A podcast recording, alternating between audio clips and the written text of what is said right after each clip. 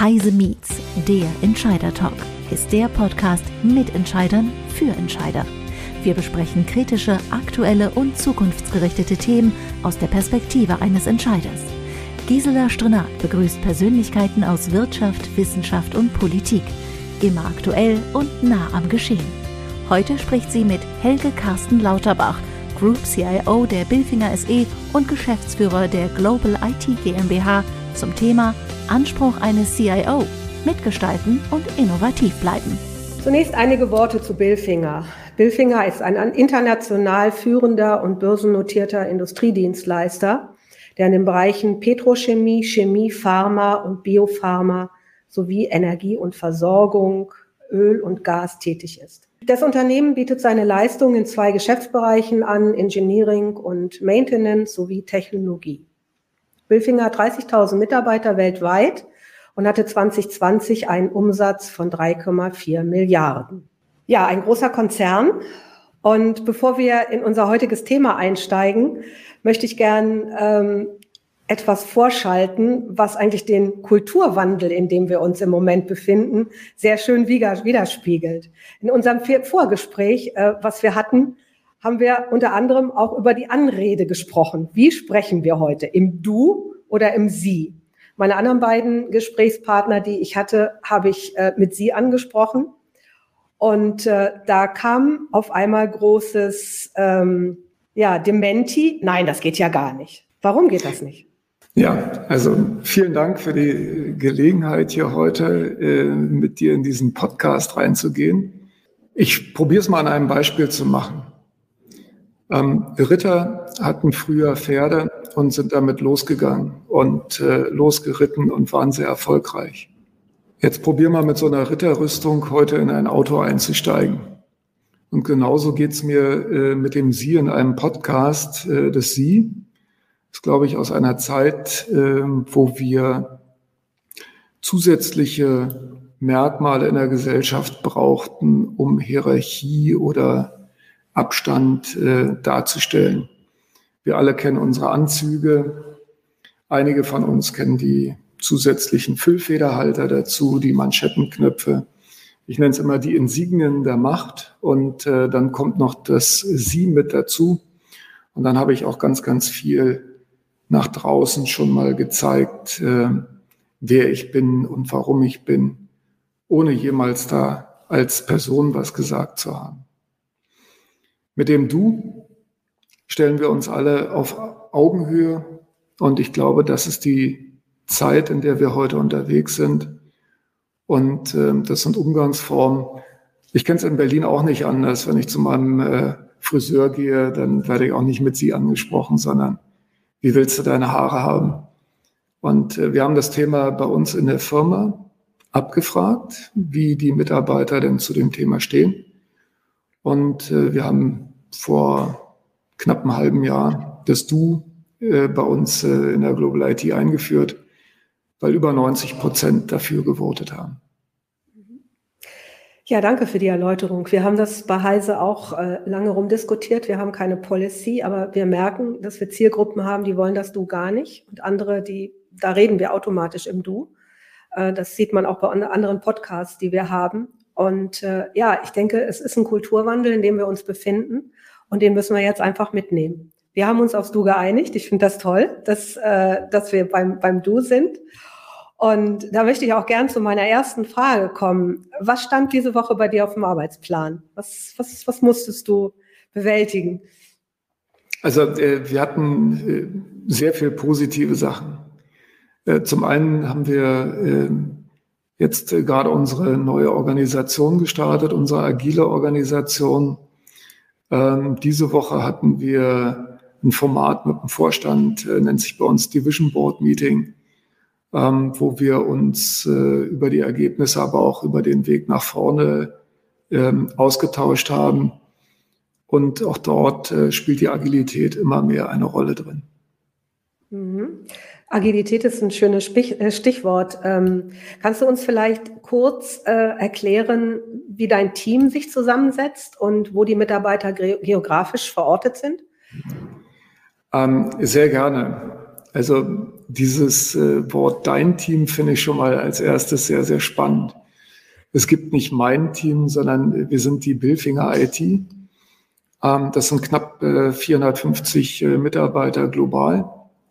In etwa die Hälfte ist in Deutschland. Ähm, und äh, wir haben ansonsten äh, Kolleginnen und Kollegen in äh, Europa, fängt in UK an, ähm, geht über die Niederlande nach Skandinavien hoch. Ähm, auch in Osteuropa sind wir entsprechend unterwegs. Und außerhalb von Europa haben wir noch Kolleginnen und Kollegen in Nordamerika und in äh, Middle East. Mhm, also breit, breit verteilt. Ähm, wenn wir jetzt noch mal auf das letzte Jahr schauen, Pandemie weltweit, Corona, Schließung von, Home, von Büros, alle mussten ins Homeoffice. Ähm, bei Kunden, für die, für die ihr tätig seid, hat sich sicherlich auch sehr viel verändert. Und äh, das war, glaube ich, auch für eine IT-Abteilung, wie ihr sie seid, mit 450 Mitarbeitern, eine extreme Herausforderung. Was war da eure größte Herausforderung? Also äh, sehr, sehr spannend. Ich habe äh, von sehr vielen Kollegen ähm, von dieser angespannten Situation gehört. Ja, bei uns war die Anspannung nicht so hoch. Wir waren sehr gut vorbereitet und ähm, wir haben in äh, Deutschland zum Beispiel ähm, 14.000 äh, Mitarbeiter, also nicht nur in Deutschland, in Europa, Entschuldigung, 14.000 Mitarbeiter innerhalb von zwei Wochen ins Homeoffice gebracht. Weil wir die Systeme entsprechend vorbereitet hatten, weil wir dezentrale Netzstrukturen äh, aufgebaut hatten. Und ähm, insofern sind wir von der IT-Seite äh, sehr gut vorbereitet gewesen. Mhm. Ein zweites Thema waren auch noch die äh, Microsoft Office-Plattform, die wir zum Beginn äh, des letzten Jahres äh, aufgesetzt hatten und äh, die wir dann über einen sogenannten wilden Rollout ähm, äh, aktiv gesetzt haben. Und das war einfach toll zu sehen. Geplant hatten wir vorneweg große Schulungskonzepte und wir müssen jedem Mitarbeiter zeigen, wie man dann mit den Applikation umgeht. Und äh, 10.000 Leute haben sich da innerhalb von sechs Wochen zum Teil über Selbsttrainings äh, äh, zum Beispiel die Teams-Plattform erschlossen. Und äh, das lief sehr, sehr gut aus einer IT-Sicht. Das wäre jetzt meine Frage gewesen aus der, aus der Installationssicht. Und äh, ihr habt alle ganz schnell ins Homeoffice gebracht und ihr konntet dann damit auch ganz, ganz schnell weiterarbeiten, was ja schon mal toll ist. Aber äh, wie haben das die Mitarbeiter empfunden? Fanden die das so toll, dass sie jetzt auf einmal ihre Meetings nicht mehr äh, Präsenz machen konnten, sondern über Teams und sich ihr, ihr Arbeitsleben ja auch komplett verändert hat? Also äh, wir hatten da schon als äh, Unternehmen einige äh, sehr große Herausforderungen. Ähm, ein Thema, in dem wir zum Beispiel auf der Business-Seite unterwegs sind, äh, ist äh, Wartung von Ölplattformen. Mhm. Und äh, dort ist das Business zum Teil um 80 Prozent eingebrochen. Und da mussten wir sehr schnell reagieren, waren aber im Prinzip nicht mehr im Office und insofern waren die Online-Plattformen äh, die Basis äh, für Billfinger auch in diesen harten Zeiten da sehr schnell dann auch strategisch äh, sich neu auszurichten. Und ähm, diesen Dip, den wir zu Beginn der Pandemie hatten, konnten wir dann äh, sehr gut ähm, auch als Team wieder auffangen. Ähm, wir hatten gerade diese Woche, ich hatte es vorhin gesagt, äh, ein Division Board Meeting. Da kommen alle Führungskräfte aus dem Konzern zusammen. Und das war das erste Mal, dass wir uns äh, seit äh, über einem Jahr in dieser Runde da wieder gesehen haben, eigentlich sogar anderthalb Jahren. Und ähm, in der Zwischenzeit haben wir das alles äh, virtuell äh, durchgeführt. Ähm, wir mussten unsere gesamten Kommunikationsstrukturen umstellen. Wir haben das aber auch äh, bei uns in der IT sehr frühzeitig gemacht. Wir haben zum Beispiel einen einwöchigen oder einen wöchentlichen äh, Check-in-Call eingerichtet. Nicht eine Woche lang, sondern jede Woche ein, halbe Stunde wo wir aus dem Business äh, uns austauschen, wo wir Knowledge Nuggets miteinander austauschen oder Veränderungen äh, auch in der Covid-Situation dargestellt haben. Nun habt ihr sehr schnell reagiert, aber ihr habt schnell reagiert in einer Zeit, äh, wo ihr eigentlich ganz andere Themen hattet. Also wir leben in der Zeit der Digitalisierung, Prozesse ändern sich, Arbeitswelten ändern sich, wir haben neue Technologien, die eingeführt werden müssen. Und ihr als Dienstleister müsst da ja auch Hilfestellung für eure Kunden geben. Also eigentlich kam die Pandemie zu einer Unzeit.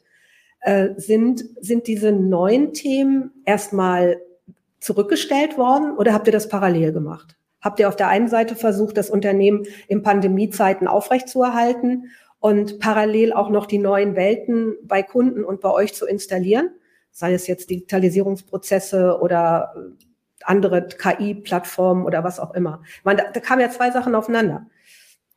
Also äh, wir haben das eine getan, ohne das andere zu lassen. Ähm, und mit sehr interessanten Erfolgen zum Teil. Also wir waren noch in einem äh, globalen Rollout für unsere SAP-Systeme.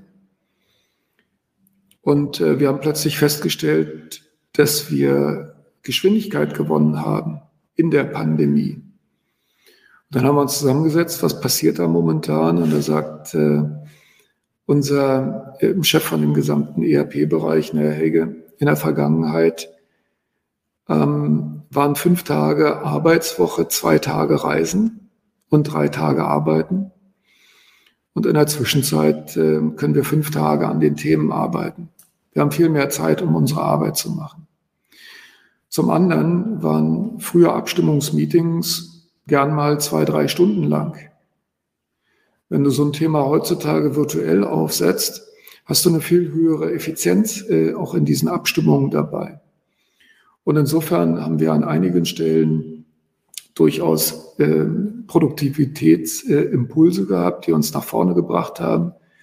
Und äh, wir sind total stolz, weil wir haben jetzt äh, Ende letzten Monat äh, gerade äh, unser Projekt in den Niederlanden jetzt erfolgreich abgeschlossen.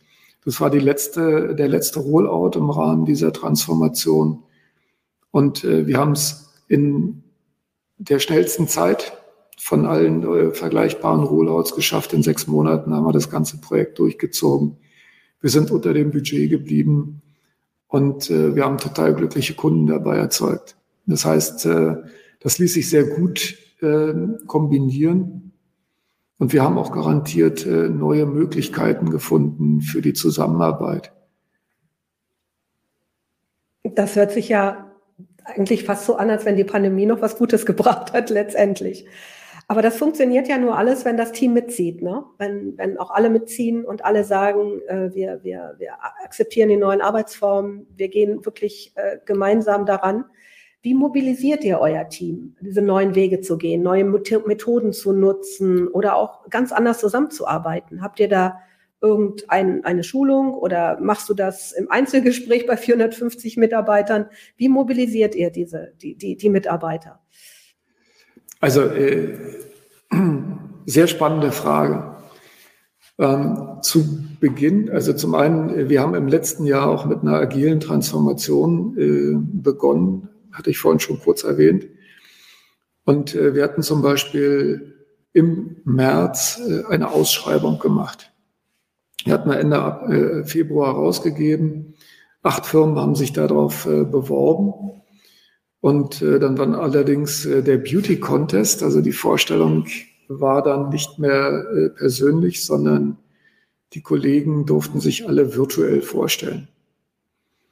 Und das war total spannend, weil da waren ja alles Change Manager, die uns auf unserer agilen Reise unterstützen sollten. Und wir haben festgestellt, äh, dass vielleicht drei Firmen überhaupt nur die Skills an Bord hatten, virtuell ihr eigenes Angebot darzulegen. Und wir hatten dann auch immer die Frage gestellt, könnt ihr euch auch vorstellen, uns auf einer virtuellen, auf einem virtuellen Change-Prozess zu begleiten?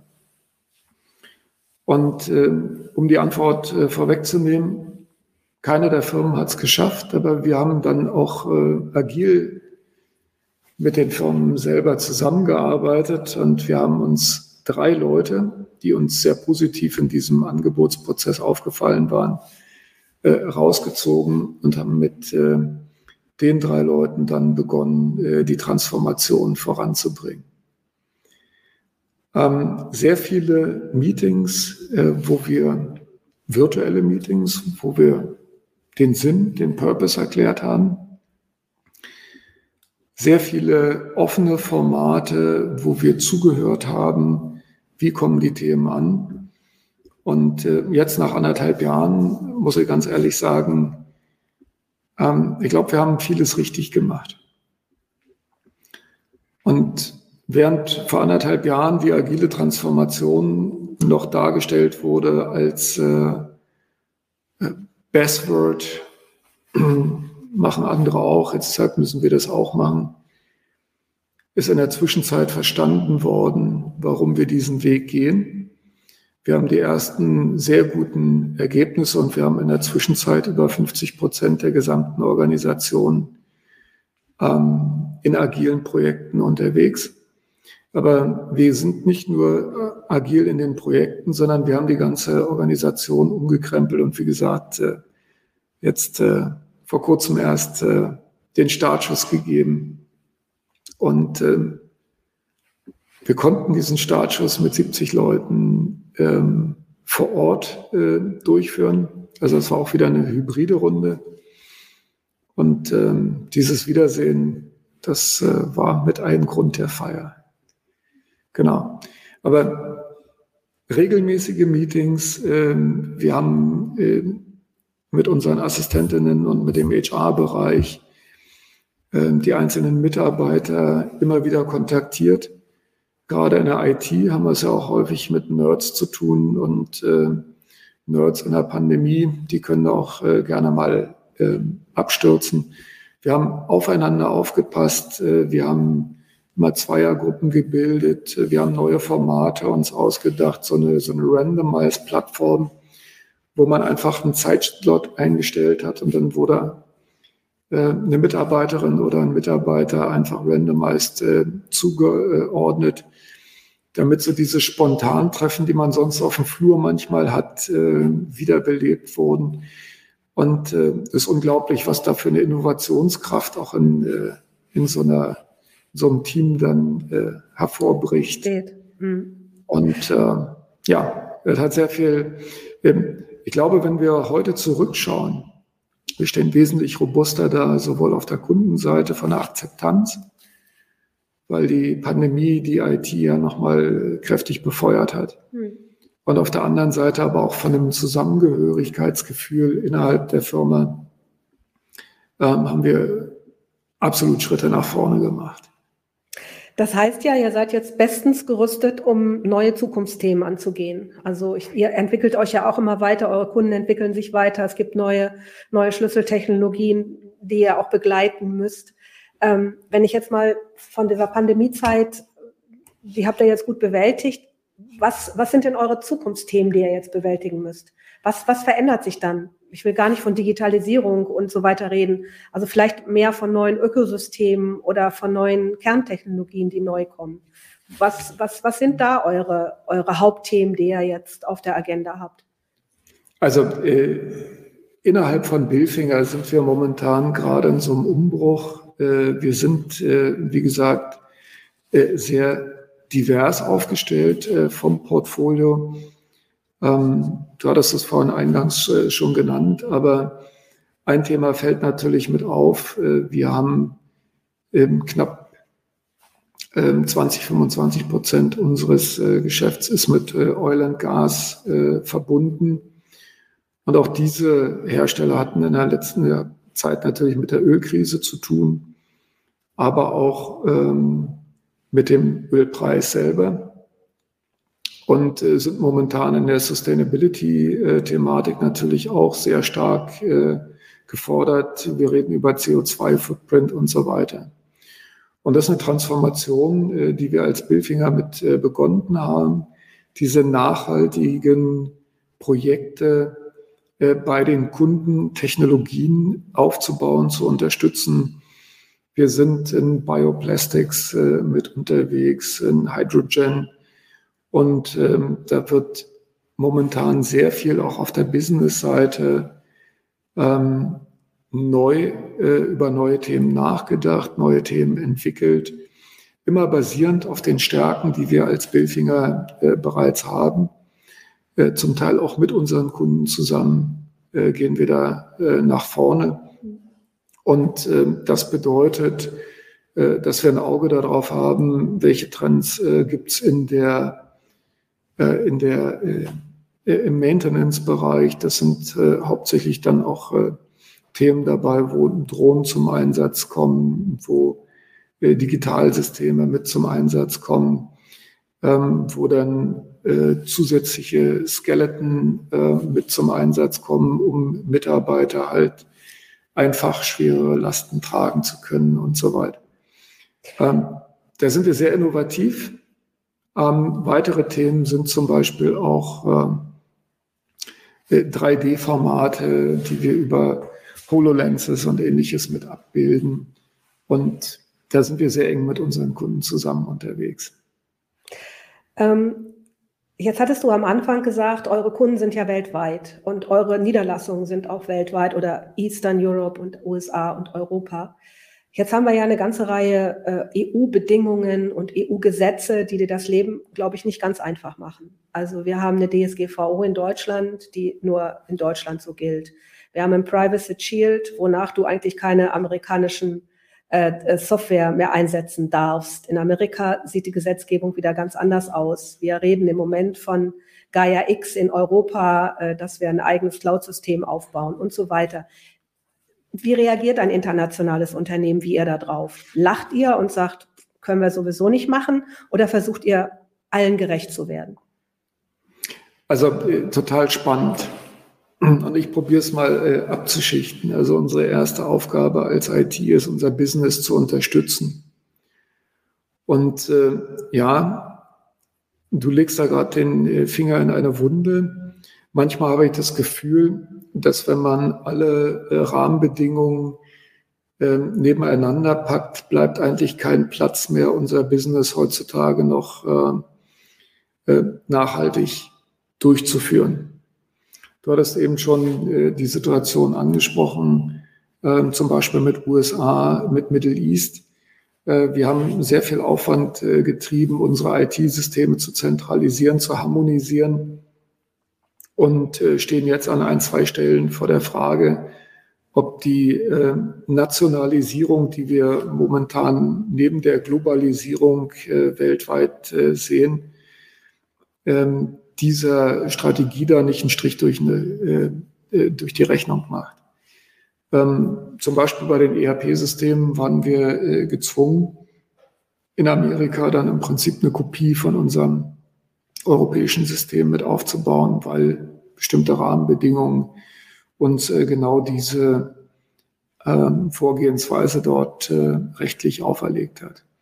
Im Middle East haben wir ähnliche Herausforderungen mit dabei. Und äh, die Themen immer mit unter einen Hut zu bringen, äh, ist nicht einfach. Fokus auf den Kunden, was brauchen wir dort, aber auch Vertrauen dem Kunden gegenüber. Es gab früher mal so die äh, Wahrnehmung, äh, zum Beispiel bei der IT-Security, das ist ein Thema, da muss sich die IT drum kümmern, müssen die technisch äh, klären, dass das alles in Ordnung ist.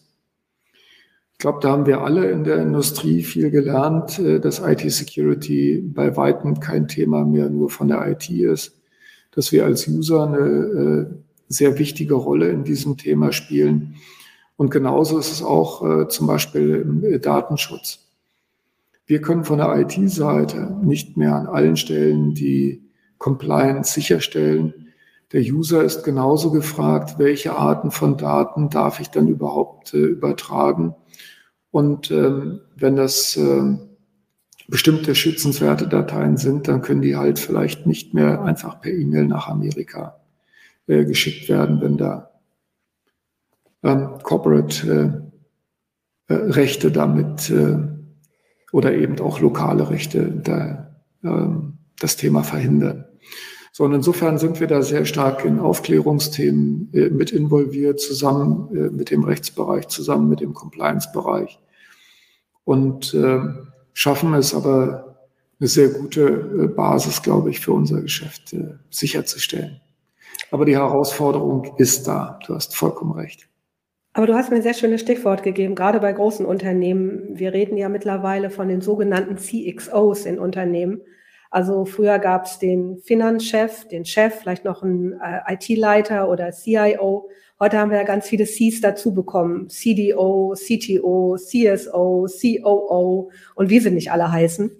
Wie klappt das miteinander? Wie funktioniert das? Denn jeder hat ja seinen anderen Fokus auf dieses Thema. Und äh, wer, wer, wer ist die, das verbindende Glied? Hat sich deine Rolle als CIO verändert?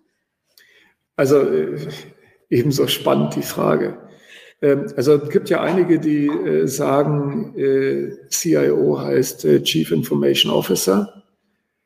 Ähm, da habe ich auch eine Zeit lang zugehört. Ähm, in der Zwischenzeit, glaube ich, heißt das eher Change and Information Officer oder vielleicht auch Change und Information Official. was meine ich damit? also zum einen als CIOs äh, sind wir die Change-Treiber in den Unternehmen. Ähm, dadurch, dass wir IT-Systeme verändern, dadurch, dass wir Prozesse verändern, greifen wir äh, in die tägliche Arbeit äh, unserer User ein und damit äh, treiben wir wirklich Veränderungen. Ähm, bei uns ist zum Beispiel so, dass Agilität, wir sind nicht die einzigen im Unternehmen, die äh, die Agilität nach vorne bringen das in der Zwischenzeit äh, für Billfinger, glaube ich, verstanden, dass wir das auch auf der Business-Seite äh, immer stärker äh, umsetzen wollen. Aber natürlich hat eine IT dort gute Voraussetzungen, hier voranzugehen. Und das machen wir auch. Als Role Model ähm, dann im Unternehmen verstehen wir uns dabei. Und äh, warum habe ich aus dem Officer ein Official gemacht?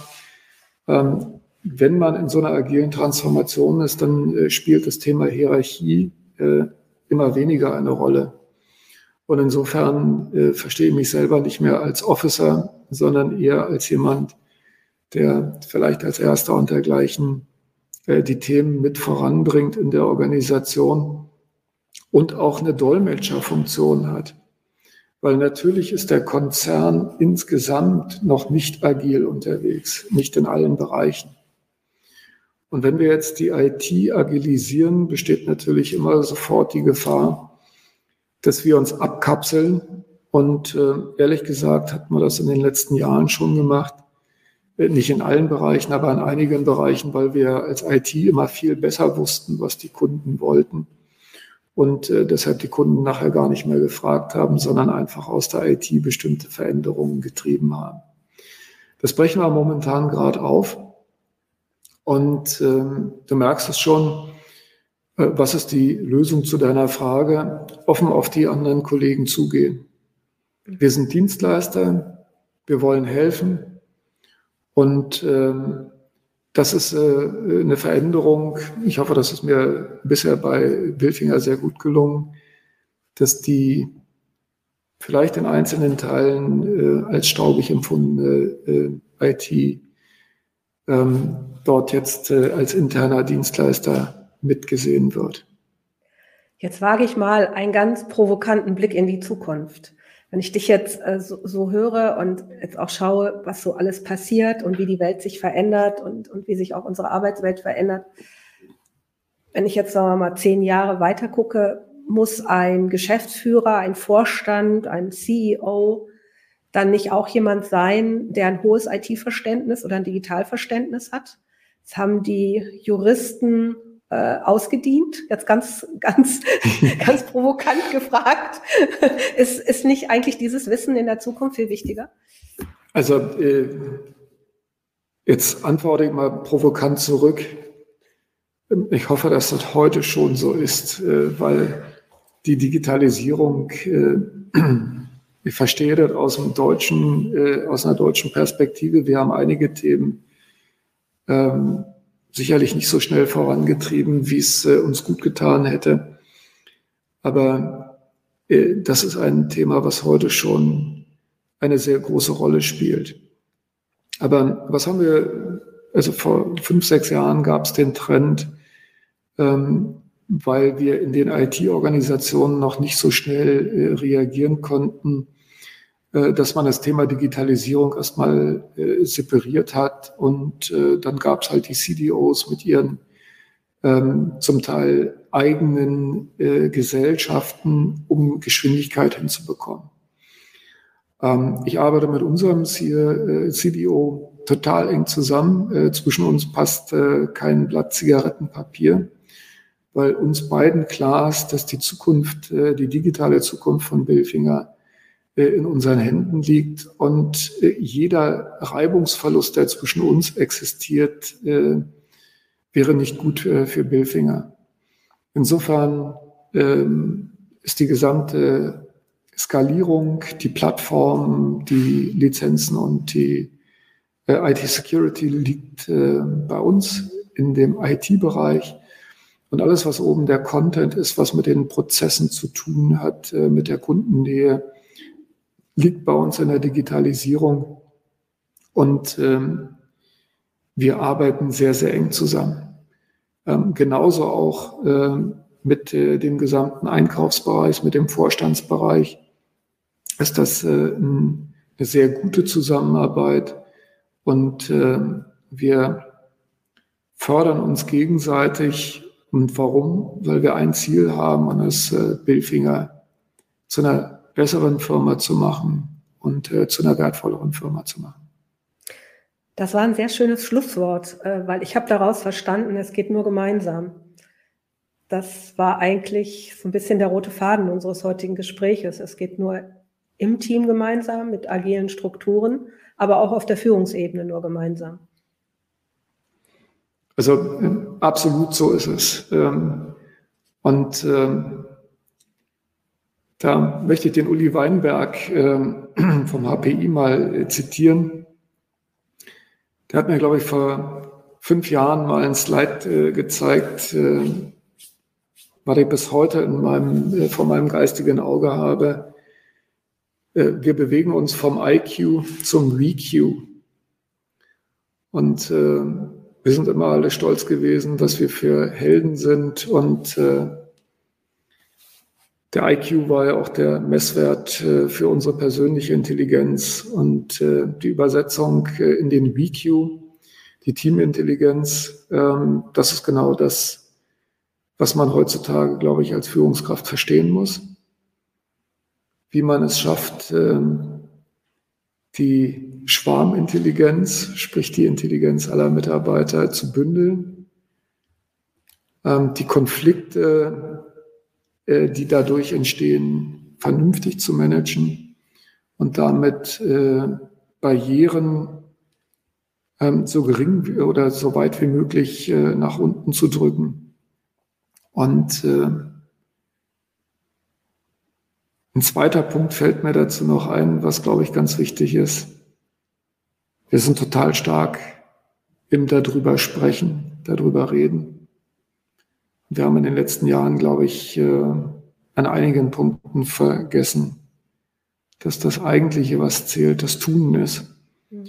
Wenn man die beiden Sachen äh, miteinander äh, verknüpft, auf der einen Seite das Team enablen oder zu stärken und auf der anderen Seite nicht so viel reden, sondern einfach mal tun. Dann können wir ganz, ganz viele Themen, die wir heute noch als Probleme bezeichnen, glaube ich, in der Zukunft lösen. Vielen Dank.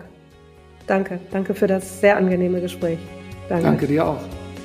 Das war Heise Meets, der Entscheider Talk. Beim nächsten Mal begrüßt Gisela Strenat Dr. Ralf Strauß, Managing Partner der Marketing Tech Lab GmbH, Präsident des DMV und Chairman of the Board der European Marketing Confederation zum Thema Wo bleibt der Mensch im digitalen Marketing? Wir freuen uns auf Sie.